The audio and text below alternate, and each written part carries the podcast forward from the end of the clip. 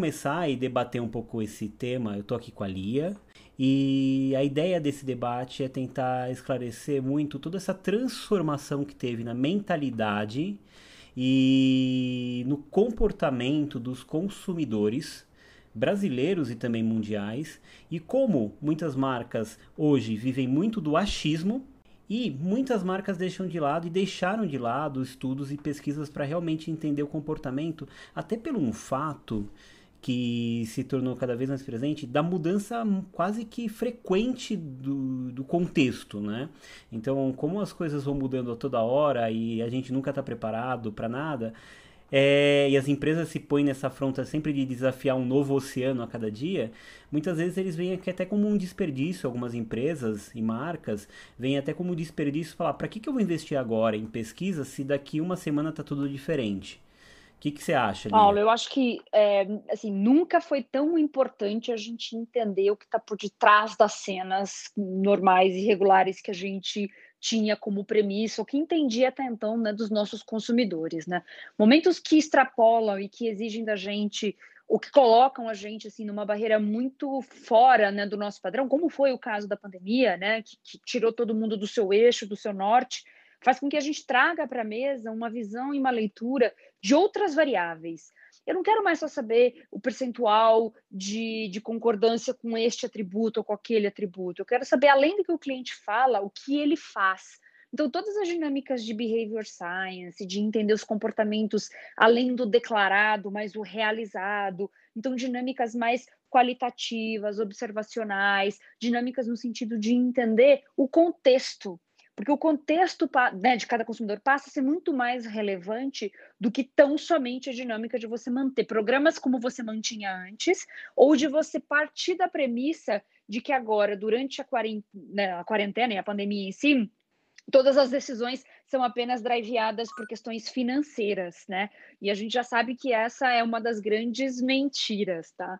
É, só para já começar dando um pouco de polemizada no, na reunião de hoje. Eu, particularmente, gastei muito mais durante a pandemia. Eu comprei muito mais do que eu comprava fora da quarentena. Isso é um fato real, assim. É, a, gente brinca, a gente brinca, né, que o, a Desk é o novo toilet paper, né?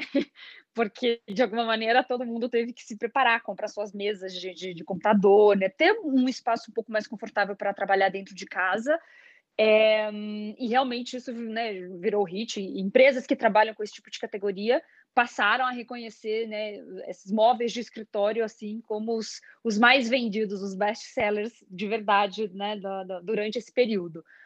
É, mas um ponto que eu acho que é relevante a gente, a gente começar a discutir é assim: primeiro é sempre é importante perguntar, pesquisar e entender o que o consumidor quer, além dos achismos né, do que a nossa talvez a arrogância do autoconhecimento do nosso setor possa nos trazer. E eu falo isso de uma arrogância sem parecer que eu estou atacando ou né, apontando para algum setor específico, porque a gente opera muito com base nisso. Quanto mais especializada uma companhia, mais preceitos e premissas e preconceitos ela tem com relação ao que o cliente espera. E a gente já sabe que isso de natu né, naturalmente não é assim. Afinal, as empresas. Desculpa interromper, mas afinal as empresas hoje vivem de data, né? E data é mais importante do que perguntar para o consumidor, né? É, exatamente. Aí, o que a gente tem que saber é que durante esses processos né, que tiram realmente as pessoas do, do, do centro e do norte, fazer uma escuta muito mais ativa e muito mais detalhada é game changer, assim, é o que faz a diferença entre uma empresa que vai ter sucesso e uma empresa que não vai ter. Claro que além de escutar, reacionar na mesma velocidade e intensidade, né? Então, velocidade com que mudanças e ações foram botadas em, em prática, é, elas são altamente determinantes do sucesso e da continuidade dos negócios, né? Então, acho que isso é um outro, um outro ponto importante. Mas é, o outro aspecto que eu acho que é relevante que é essa alteração do nosso processo de entendimento das coisas. Né? Então, eu tenho participado de uma série de projetos onde os clientes estão demandando da gente entender o que, que ainda, né, depois dessa pandemia, ou ainda né, durante a pandemia, mas depois do ano passado, qual que é os conceitos e o entendimento dos clientes a respeito de alguns conceitos, de algumas definições. Então, sei lá, definições como custo-benefício. O que, que era custo-benefício antes e o que, que virou custo-benefício agora? E aí, quando você vai entender, a definição do conceito não mudou. o conceito é o mesmo. O que mudou é que, embora ele tenha essa, esse, esse entendimento, hoje ele toma decisões para além dessa visão do custo-benefício. Por quê? Porque ele precisa operar dentro de uma dinâmica de trazer mais conforto e suportar outros aspectos da vida dele que até então ele não tinha como grande prioridade né, dentro de uma vida normal. Então, esse tem sido muito um embate que a gente tem trazido, assim, mostrar para as marcas que menos conceitos ou preconceitos mudaram e o que aconteceu foi os entendimentos se extrapolaram. Eu posso manter a minha visão disso, mas hoje eu aprendi a operar com base em outras necessidades. Então mudou um pouco é, dos, dos, das atitudes e dos comportamentos dado o novo cenário e contexto que a gente vive. Né? E, o que você acha da fidelidade, que é um tema que cada dia mais se discute, até se repensa muito? O que, que você pensa da fidelidade nesse momento? Paulo, marcas que demonstraram muito care, muita empatia, muito cuidado, muito estamos juntos, somos parceiros, erramos aqui, vamos aprender ali, estamos fazendo junto. Essas marcas é, tendem, e, e, a gente já está vendo nos nossos resultados de pesquisa, que estão é, demonstrando de fato uma conexão maior. Assim. Então, os clientes é, tendem a demonstrar mais conexão, independente de outras questões que eles já, eventualmente já tinham com a marca, mas eles tendem a demonstrar maior proximidade e engajamento com marcas que foram mais humanas e próximas da dor que eles também passaram no ano passado. E quando a gente fala disso, é importante a gente já trazer para a mesa também a discussão dos modelos de conexão emocional, né? É, pesquisa até então, isso já vinha mudando com um pouco mais de, de, de, intensidade nos últimos anos, mas foi realmente durante a pandemia que a gente viu um shift muito importante, né? Antes a gente, as marcas operavam muito com base nas questões é, funcionais, né? O que eu entrego funcionalmente como produto é, core do meu business. E o que a gente começou Produto, a... preço, promoção, por aí vai, né? É. Qualidade essas... até. Até a qualidade é um pouco, né? Nesse sentido. Mas não o propósito, não o valor Sim. daquela relação. E aí você começa a identificar mudanças que aconteceram durante esse processo da pandemia, de marcas que foram muito mais humanizadas e que, claro, aproveitaram esse momento também, assim, já que está na crise, vamos tentar tirar algum benefício disso, né? Como que a gente pode demonstrar uma maior conexão? Então, eu tenho um exemplo de uma empresa da Movistar, uma empresa de, de telecom, né, de telefonia, de TV a cabo e tal, na, na, na Espanha, esse é um exemplo público, tá? Não é de nenhuma pesquisa específica que a gente faz, que ela vende toda a parte de campeonatos de futebol e tal por assinatura, né? Então você assina e assiste o campeonato, eles televisionam todo o campeonato. Dado que a, os campeonatos foram é, cancelados, né, por conta da pandemia, o que, que ela fez? Ela devolveu o dinheiro para os clientes. No primeiro momento, isso pode ter demonstrado uma, uma, uma, potencial perda de receita, o que de fato pode ter sido, mas isso já vem se transformando num aumento. Primeiro, um ganho de reputação bizarro, assim, né? um buzz positivo é, que é difícil para empresas desse setor. Né? A gente conhece telecom, empresas né, de, de de, de TV a cabo. Normalmente são empresas que sofrem um pouco mais de reputação pela qualidade né, do atendimento, do serviço prestado. Então, ela fez assim uma, uma, uma alteração na composição e no que ela vinha entregando muito interessante de se ver. E aí, no que foi, no primeiro momento, é, prejuízo, né? Potencialmente foi mesmo, você, você não deixou de ganhar, né? Você, além de tudo, teve que devolver o que você recebeu. Ela está agora né, se demonstrando aí dentro de uma relação de ganhos é, tangenciais aí muito maiores do que outras do setor que não fizeram, que potencialmente não tiveram os melhores anos de receita e que vão seguir a sofrer porque não, não tomaram boas decisões ao longo é, de um período que era complicado. O que, o que você está falando é super relevante porque toca num tema que muito, muitas pessoas, não só de pesquisa, mas de marketing, esbarram, que é como convencer dentro das companhias um gestão muitas vezes uma área financeira, de, de que algumas atitudes elas podem comprometer negativamente a marca ou pode gerar uma visibilidade muito positiva para a marca. Porque o exemplo que você dá, muitas vezes nas companhias você precisa ter um gestão com cabeça de marketing para isso acontecer. Porque para o gestão, ele fala: não, mas é meu cliente, vai continuar sendo meu cliente, ele tem essa visão. E para que, que eu vou tirar do meu faturamento que já está garantido, ainda mais em pandemia? E aí você fala, não, mas isso é uma estratégia de marketing, a gente vai gerar retorno positivo para a marca. Ah, faz uma campanha, para que, que a gente vai fazer isso tirando do nosso bolso? Então, para tomar atitudes dessa, você realmente precisa ter uma cabeça de marketing muito forte dentro das empresas na área de gestão. Porque coisas assim são simples e super relevantes. A gente vê que tem companhias com esse drive de decisões mais orientadas para marketing, mas é um dilema muito grande quando alguns executivos de marketing esbarram com gestões que têm cabeça de gestão só. E você não consegue avançar com essas ações e você vira uma coisa extremamente frágil, porque você está ali é, fazendo campanhas que você sabe no fundo que não faz nem coceguinha, não vai passar um propósito relevante. Você não está fazendo realmente um movimento que impacta o seu consumidor, né? Eu sei que o desafio é grande, eu sei que é, ainda grande parte do business, né? Óbvio, ele é determinado por dinheiro, receita, lucratividade e, e, questões assim. Mas cada vez mais a gente tem exemplos de que entender realmente o que o cliente quer é fundamental. E eu volto na mesma tecla, Paulo, de que durante esse processo da pandemia, nós, e eu acho que a gente tem que se colocar dentro desse pool né, de consumidores, a gente passou a ter necessidades diferentes. Eu não quero mais uma marca que venha simplesmente perguntar para mim qual é o meu nível de satisfação desse atendimento. Isso pode ser importante para a marca, mas isso não é importante para mim. Então, que tipo de outras ferramentas a gente pode colocar em prática para escutar a necessidade? E aí é onde eu falo para você que talvez eu não sou de, de, dinâmicas qualitativas, tá? Eu tenho uma, uma vertente, um histórico muito forte em, em, em quanti, então, de trabalhar com grandes massas de dados e tal. Mas, assim, reconheço o, o, a necessidade e a importância que foi você trazer para a mesa é, o sentimento do cliente, o que, que aconteceu, o que passou, os medos, os anseios, o quanto a marca tinha capacidade de, de ativar gatilhos, de construir né, melhor a nossa relação, mas também de me dar um pouco mais de tranquilidade.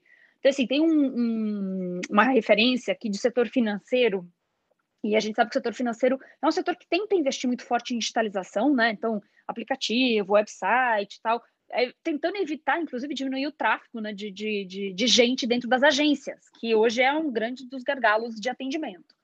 Então, você sabe que isso, que isso existe. Aí, que que os... Né, a, e eu não estou falando só do Brasil, não, tá? Eu estou falando de maneira geral os, os bancos ao redor do mundo tomaram muitas medidas restritivas, né? Então, é, você reduz o horário de funcionamento das agências, você fecha muitas agências e deixa poucas abertas. É, e aí, o que começou a acontecer é que os canais digitais, hoje, na sua maioria, eles servem e te permitem muito para acionar e realizar transações mais básicas do dia a dia. Um outro banco em um ou outro país, que acaba conseguindo, de fato, né, ter um, um, grande destaque com relação à variedade e diversidade de soluções que você, de ações que você pode fazer pelo, pelos canais digitais. Aí o que acontece? Você tem todo um outro canal extremamente restritivo para te atender, porque realmente está tá com uma quantidade, né, uma dinâmica de atuação prejudicada. E aí o consumidor olha e fala: olha, durante a pandemia, onde eu mais preciso de dinheiro, né? Muita gente perdeu emprego, muita gente teve, se não perdeu emprego, teve uma redução de salário em si. O canal digital não me permitia ter o suporte que eu precisava, tomar um empréstimo, é, ou enfim, negociar alguma dívida, ou enfim, fazer alguma coisa que propiciasse a ele um pouco mais de conforto, e ele tampouco tinha esse suporte nas agências, né?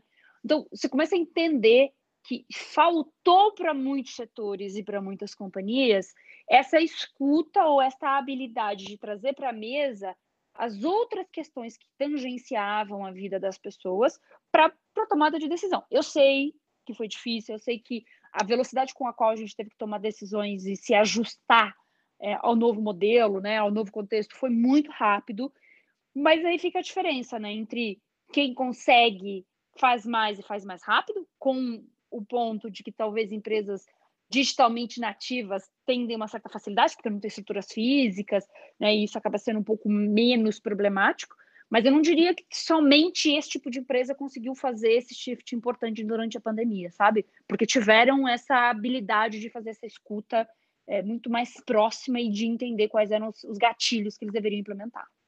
Você acha que as empresas de pesquisa estavam preparadas para essa mudança? É óbvio falar assim, ninguém estava preparado, mas você acha que eles estavam eles tinham ferramentas prontas para fazer essa mudança estrutural, porque um pouco antes da pandemia o que se discutia é a credibilidade de pesquisas digitais, uhum. né? Uhum. E do dia para noite é assim, só tenho como fazer pesquisas digitais, né? E aí esbarra até nas próprias. Eu sei que você falou que não é sua expertise, mas uhum. a, as próprias pesquisas qualitativas, que é muito mais bate-papo, uhum. como que, né? Como foi esse desafio, né? É, assim, o que, o que o, alguns países e alguns setores já trabalhavam melhor com dinâmicas de pesquisas digitais, tá? É, setores onde você tem uma dificuldade de saber quando o cliente passou, quem é o teu cliente, são mais difíceis mesmo, estavam mais difíceis de operar no mundo digital e tiveram que ir. Então era aquela coisa assim, sabe quando a pandemia vem e dá aquele empurrãozinho que faltava, porque ninguém queria sair um pouco da zona de conforto do que fazia e foi obrigado a fazer, porque senão não ia ter outro jeito de escutar cliente? Meio que a pandemia foi, sabe, a mão amiga do, do Maradona, que deu aquela ajudinha e falou, amigo, agora temos que ir, não, temos, não, tem, não tem jeito, a gente vai ter que, que seguir para esse caminho. Mas, pode falar. Não, a pergunta é, você acha que tem volta? Ah, não tem, Paulo. Não tem porque o ganho disso é muito maior. Assim, a gente consegue fazer hoje todas, todas as dinâmicas de entrevistas em profundidade, de etnografia, de compra acompanhada, de navegação acompanhada de cliente para saber como ele opera né, dentro daquele site, para onde ele vai, para onde ele vem, de maneiras digital. A gente não precisa mais estar do lado dele. Então, isso abriu uma oportunidade teste de produto. Teste de produto sempre foi, teste de produto de inovação e tal, sempre foi projetos que, em especial no Brasil, os clientes eram muito resistentes a fazer de maneira online, de maneira digital, de maneira distanciada, né? Eles queriam que é, tivesse todo mundo numa sala onde eles pudessem tocar, falar, ouvir, sentir, cheirar e coisas assim. O que aconteceu durante a pandemia é que o processo de, é, de inovação não parou, impossível de parar, e o que aconteceu foi que não dá para você lançar produtos e serviços sem você testar. Não dá. Isso é, é matador. Então, eles obrigatoriamente se lançaram a isso. Então, em pesquisas de inovação, nem os grandes institutos estavam totalmente preparados. Por quê? Não tinha a demanda, na verdade, tinha até resistência do outro lado. Então, quando veio a pandemia, todo mundo correu. O lado bom é que se trabalharam a quatro mãos. Né? O cliente demandando e querendo construir junto, e os institutos super abertos a realmente fazer essa virada de chave.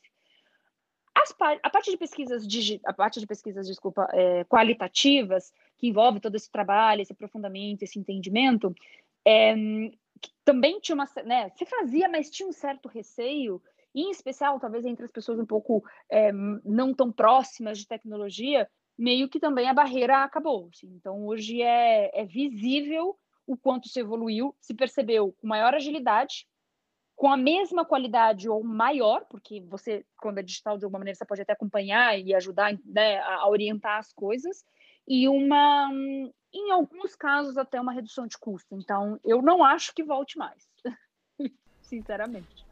É, nem eu, mas na verdade o que eu acho é que tem muita gente só acredita que se, se quem responder saber que foi uma pessoa é, face to face, sabe? Eu acho que ainda a gente tem um mercado ainda muito. Muitas vezes pessoas ainda que acreditam só nessa, nessa técnica, né? Só vendo que alguém entrevistando na minha frente eu vou acreditar. É, e só esbarrando assim até o que pensam quarentena, eu sei que não é da sua área, mas é... você acha que até as pesquisas eleitorais, tanto no Brasil quanto aí, elas vão para esse sentido também, totalmente digitais? Porque elas, historicamente, os institutos sempre foram para um olhar muito presencial, né? É. A, a Ipsos aqui nos Estados Unidos, onde eu estou baseada, ela acompanha e ela tem uma vertente muito forte, o que é o Ibope, né? No, a Ipsos da... é o Ibope daí, né? É, exatamente. Coisa que a Ipsos no Brasil não faz por uma decisão estratégica, né? De não, não não se envolver né, no campo político e tal, faz muito com uma, uma empresa que quer contratar especificamente para consumo próprio, mas não para publicação, né, como é o, o, o Ibope em si. Então, o que, o que a gente, o que eles perceberam já nas últimas duas eleições era que é, eles tinham que fazer uma alteração para o método online, primeiro, para fazer uma camada de gente que não está necessariamente né, acionável no face-to-face, -face, mas mais do que isso, porque a gente sabe que dependendo do candidato, as pessoas têm vergonha de falar que vão votar naquela pessoa. Isso não acontece só no Brasil, isso não acontece só nos Estados Unidos, isso acontece de uma maneira muito forte. Então, também um mecanismo mais digital, mais online, mais do auto-preenchimento, permite e dá com que essa liberdade para as pessoas serem mais verdadeiras no que elas vão avaliar. E este efeito dessa discussão de pesquisa eleitoral, quais são os gatilhos que precisam ser implementados para se ouvir de uma maneira com menos viés, eles estão assim no topo das discussões, né? Porque a gente sabe que é, existe o efeito manada dentro desse mundo eleitoral, onde você, quando divulga que tem alguém ganhando, é, aquela pessoa que está mais indecisa, ela fala: Ah, eu não vou votar naquele outro, que eu acho que ele já vai perder mesmo. Como o meu voto vai ser perdido, não vou perder, né? Eu vou votar naquele que vai ganhar, vou ajudar ele, porque se a maioria quer, eu vou nesse.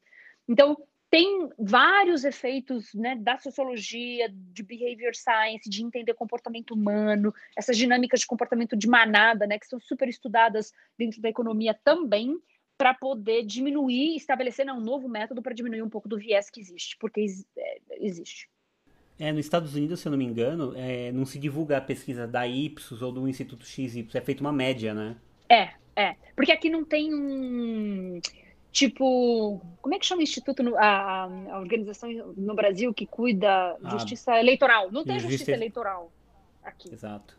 Aqui então o que você... tem é um, é um, comitê, né, dos, dos, dos órgãos... É... Dos partidos, inclusive, dos, né? É, e aí vem deles, né, dessa, dessa consolidação, essa confirmação de é quem é ganhou a eleição. Uma, é feita uma consolidação em todas as pesquisas. Imagina aqui no Brasil fosse o seguinte, saiu a pesquisa da Folha, BOP e tanto querem outras que sejam, é, se faz uma média de todas essas pesquisas e se divulga a média dessa pesquisa. É uma coisa que é, até tira um pouco do viés de algum instituto que usou alguma metodologia um pouco diferente. Porque as pessoas sempre me perguntam também. É, eu trabalhei muitos anos com pesquisa eleitoral. E as pessoas perguntam: e aí, pesquisa eleitoral é, tem fraude? Eu falo: olha, depende de como você pergunta, né? Porque se você começar a sua pesquisa perguntando como que está a sua como está as suas finanças na sua casa. Depois você perguntar como que você avalia a situação do país e depois você perguntar em quem você vai votar, você já direcionou muitas das perguntas, né? É. É, pesquisa eleitoral é, um, é, assim, é um animal de outra natureza, tá? Com todo respeito Exatamente. aos meus colegas que o fazem. Eu admiro muito, mas ela tem muitas variáveis.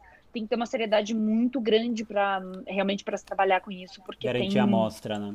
É, tem uma dinâmica bem. E tem muita gente séria no Brasil fazendo, tá? É, quando a gente faz esses, esses comentários, não é para dizer que no Brasil não tem, né? Acho que muito pelo contrário, acho que o país tem muita gente trabalhando seriamente. A discussão em si é muito forte, porque essa dinâmica do viés não é no Brasil, é no mundo.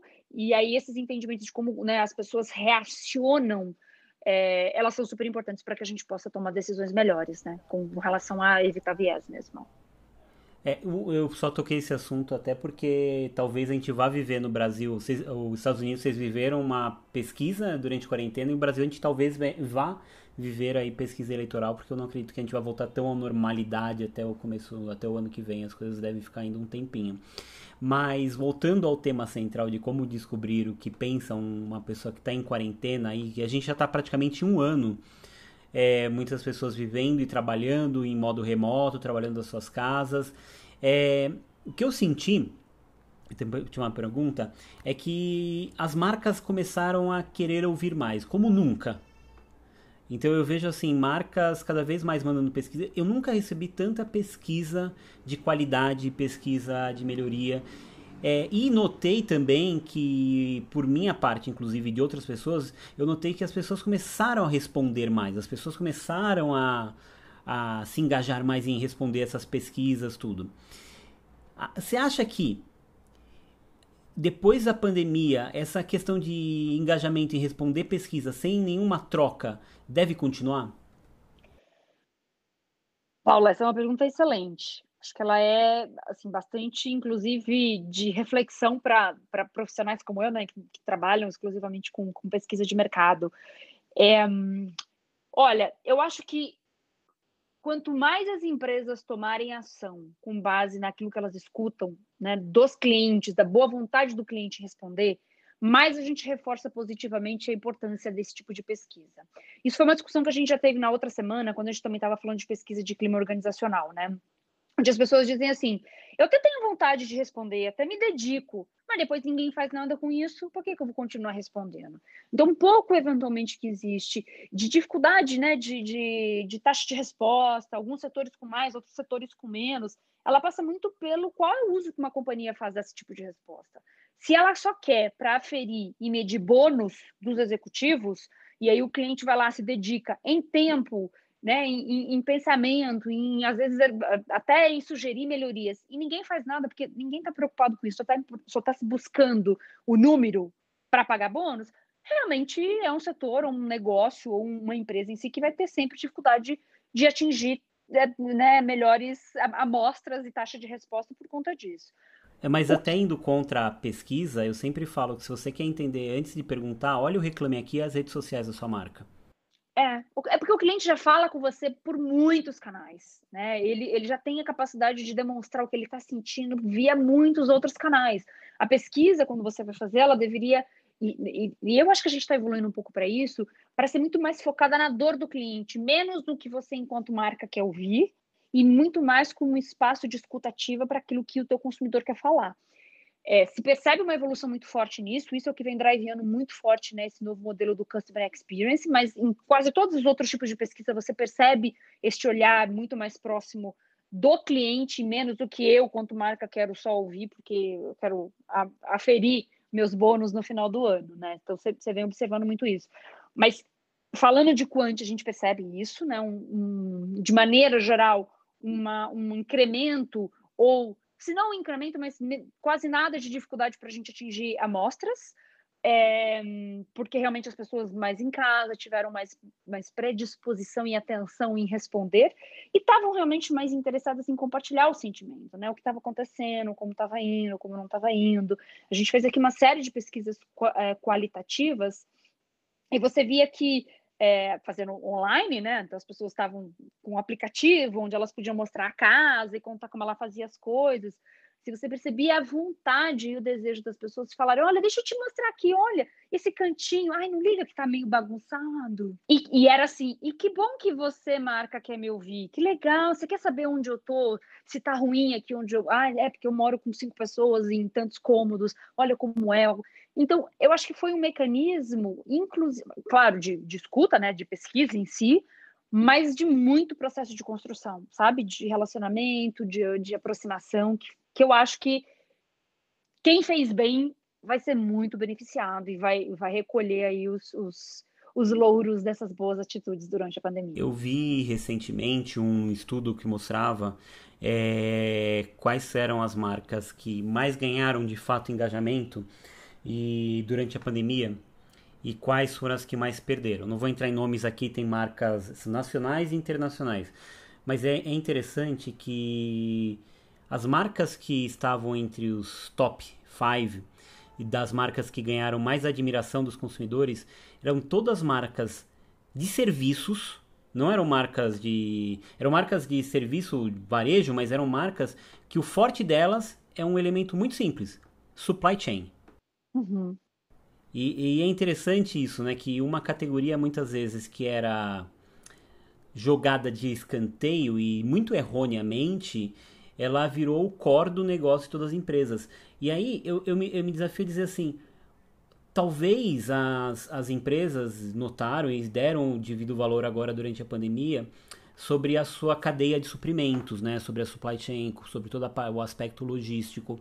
Mas eu ainda não sei o quanto a gente hoje, como áreas de pesquisa, de inteligência de mercado, mensura de forma coerente este, esse tipo de serviço. Porque eu vejo que um, hoje virou um dos principais pontos de falha ou de sucesso da satisfação simplesmente uma entrega no prazo ou até breve antecipada.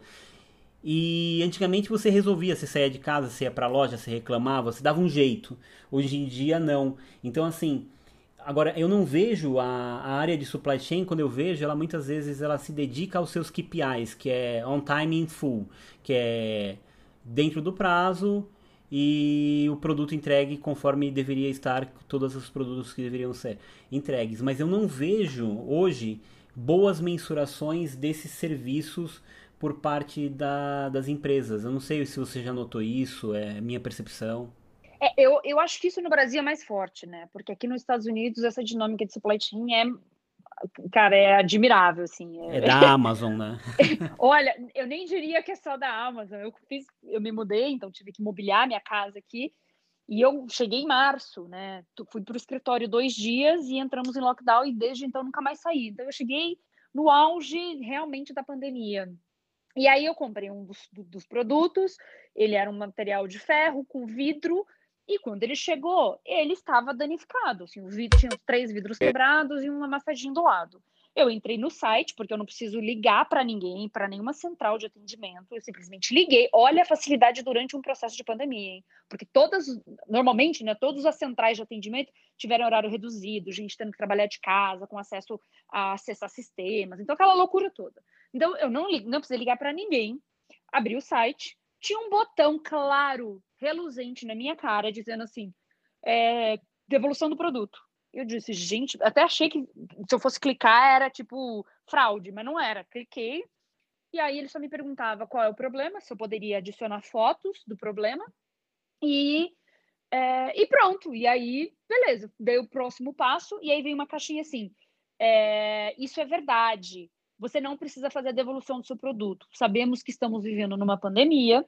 Durante a pandemia será difícil você se deslocar para fazer a devolução, assim como a gente não quer botar em risco os nossos funcionários. Eu paguei 600 dólares do produto e eles me deixaram um produto de 600 dólares. E para completar, eles disseram assim: se você não quiser ficar com o produto, você pode doar. Tem várias instituições dos Estados Unidos que vêm retirar o produto na sua casa. Eu fiquei em estado de choque que eu falei, gente, como assim? E eles, eu não sei se funciona sempre assim, ou se foi realmente, mas eles usaram o argumento da pandemia, do tipo, não vamos botar os nossos funcionários em risco para ir na sua casa, já entrou, você já mexeu, você já tirou, não tem como, né, ficar expondo as pessoas, e então a gente não vai, fica com o produto. Então foi surreal, mas eu acho que no Brasil tem desafios muito maiores, muito mais complexos, por uma questão de estrutura realmente do país, mas tem um bom exemplo que eu tenho escutado muito, inclusive aqui nas salas do próprio Clubhouse, de que as pessoas têm falado muito que o setor de delivery de comida, ele não é um setor alimentício, ele é um setor de supply chain, ele é um setor de entrega, de logística, ele é um setor é, muito mais pautado na eficiência da entrega, controle, agilidade, rapidez, é, é, bom serviço, de entregar bonitinho, certinho e tal, do que propriamente em comida em si. Então, acho que são vários desafios, várias discussões a esse respeito, mas eu concordo com, com você, assim, acho que as empresas mais tradicionais no Brasil enxergam menos o supply chain, toda essa dinâmica de logística como uma grande alavanca de melhorar né, a atenção e o serviço em si, e que é inegável de falar que isso teve um peso assim, brutal durante a pandemia, né? Brutal, brutal. E não foi é, todo mundo que fez bem. Não, e quando eu tive um Primeira, eu comprei muita coisa da Amazon aqui no Brasil.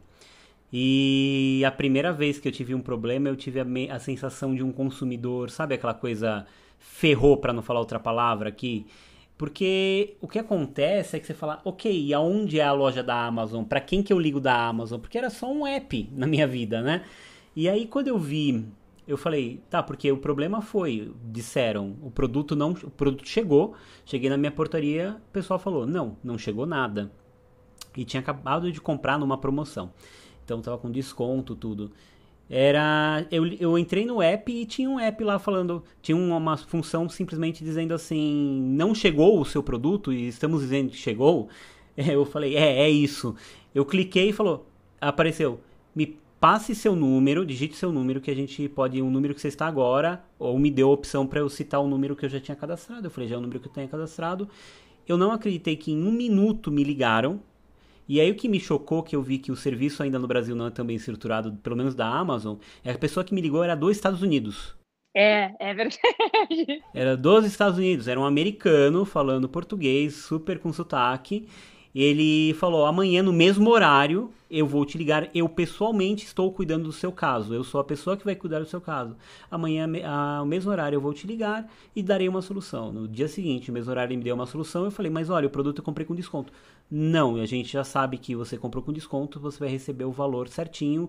E o seu cupom dá para você comprar o mesmo produto com o desconto que você tinha antes. Então, assim, era um americano me resolvendo o problema e ligando de lá. Você vê, isso não é barato, você fazer uma ligação. E aí você fala, cara, o serviço aqui ainda não estava bom, porque eles estão usando tudo de lá. É. Tem um outro movimento interessante que não é nem tão estruturado assim como a Amazon, mas aí no Brasil tem o Zé Delivery, né? Eu, eu não conheço, não estou fazendo propaganda, mas eu sei que a minha equipe antiga, né, quando que eu vim para cá, minha, minha antiga equipe ficou aí no Brasil, e era uma equipe muito que gostava muito de, de fazer né, reuniões e fazer festas, social, festas. Exato. O que, que eles descobriram? Que dava para fazer isso, porque esse era uma, uma, um elemento muito importante do processo de construção de time, né, de como eles iam operar em conjunto. Então, trabalhando de casa, todo mundo estava sentindo falta disso. E aí, a minha empresa, não estou fazendo nenhum, nenhum jabá para ela, mas eu achei super genial. Ainda não temos patrocinadores, mas, né? temos. Mas é que eu achei genial, assim. Ela identificou que essa era uma característica da equipe, do time em si, e falou: gente, se é um time que gosta de se reunir, não pode se reunir, o que a gente vai fazer? A gente vai dar voucher do Zé Delivery, que chega em qualquer lugar, e eles, né, em São Paulo, e eles vão e eles vão poder se reunir. E a equipe e a companhia, a empresa fez isso com uma certa frequência e propiciou esse movimento de união e de continuidade daquele senso coletivo do time em si. Então, você percebe o quanto é, percepções que podem parecer pequenas, elas têm um efeito brutal na vida das pessoas. Por isso que eu falo que durante a pandemia sempre foi importante, mas eu acho que durante a pandemia se identificou ainda mais a capacidade e a potência que tem todas essas dinâmicas de engajamento emocional, de neurociência, é, de você entender por detrás da cena, sabe? O que de fato driveia as pessoas nas ações e nas relações que elas estão inseridas. Maravilhoso. Acho que a gente vai ficando por aqui. É, queria te agradecer muito, Lia, por ter contribuído tanto. Você realmente é um, um dicionário, para não usar outra palavra, de. Verdade, mostra toda uma expertise extremamente vasta em pesquisa. Queria te agradecer muito. Você é super rico tudo que você traz. E a gente, segunda-feira que vem, volta com outro tema que a gente inventa no dia. Então, assim, não adianta a gente antecipar, porque a gente não sabe. É que o Paulo não quer me deixar preparar, ele quer assim, queima roupa.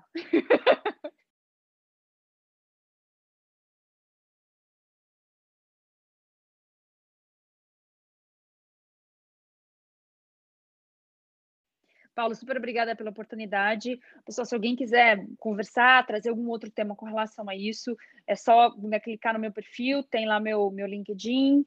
É, não sei se tem meu LinkedIn, acho que tem meu, meu Twitter e meu Instagram, mas é só mandar o um recadinho e a gente pode abrir algum canal para discutir, dialogar sobre isso, tá? É um tema que eu gosto muito e acho que a gente sempre tem para né, construir, colaborar em conjunto, porque afinal de contas a gente também é consumidor, né, Paulo? Então. Eu vi agora seu cargo, Lia, que chique, vice-presidente da Ipsos North America. Agora eu fiquei até com vergonha aqui.